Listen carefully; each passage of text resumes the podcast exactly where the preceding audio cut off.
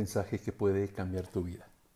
La palabra de Dios dice en Job 33:14, lo voy a leer en varias versiones. Sin embargo, en una o en dos maneras habla Dios, mas el hombre no entiende. Ciertamente Dios habla una vez y otra vez, pero nadie se da cuenta de ello. Pues Dios habla una y otra vez, aunque la gente no lo reconozca. Pues Dios habla de una manera y de otra, aunque no nos demos cuenta. Tal vez no nos damos cuenta, pero Dios no deja de hablarnos. El pasaje es contundente. Dios intenta hablarnos, pero nosotros no nos damos cuenta. Hace años recuerdo haber leído un libro excelente que se llama Mi experiencia con Dios.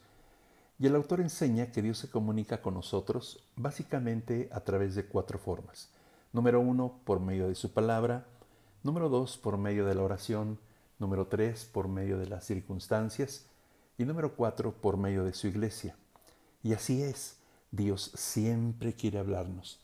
Por eso Hebreos 1.1 dice, Dios habiendo hablado muchas veces y de muchas maneras. Yo quiero preguntarte en esta hora, ¿escuchaste la voz de Dios esta mañana?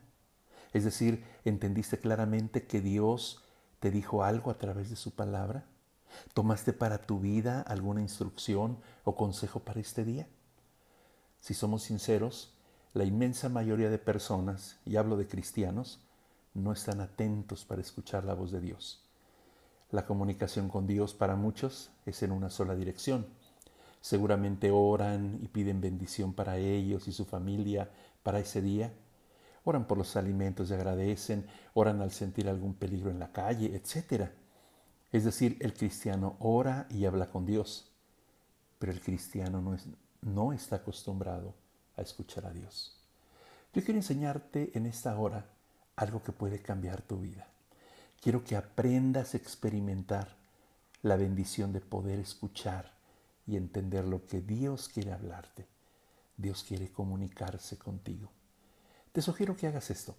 Te recomiendo que muy de mañana si despiertas porque tienes sed o porque necesitas ir al baño, antes de regresar a dormir, haz esto. Abre tu Biblia y lee una porción pequeña, un salmo o un proverbio. Léelo despacio y varias veces. Trata de entender lo que lees. Pídele a Dios que te muestre algo para ti, que te hable. Te vas a sorprender.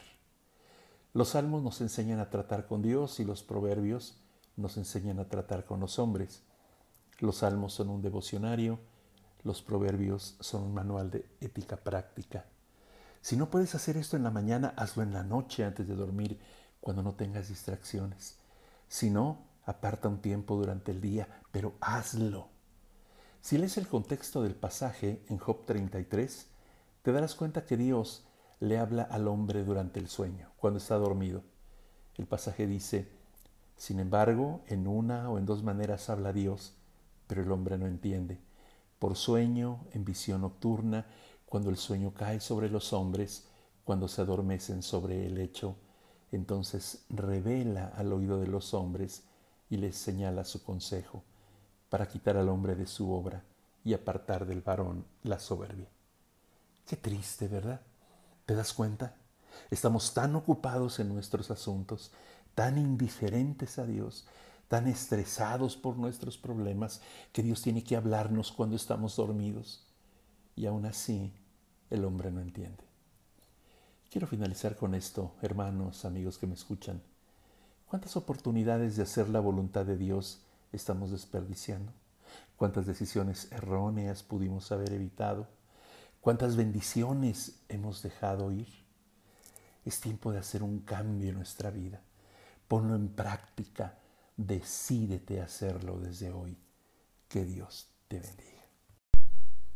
Soy Manuel Anaya y este es un resumen de la predicación compartida en la iglesia Cordero de Dios ubicada en Ignacio, Zaragoza, número 57, Colonia Jaltipac, en Chimalhuacán, Estado de México. Si este mensaje fue de bendición, por favor comparte. Gracias.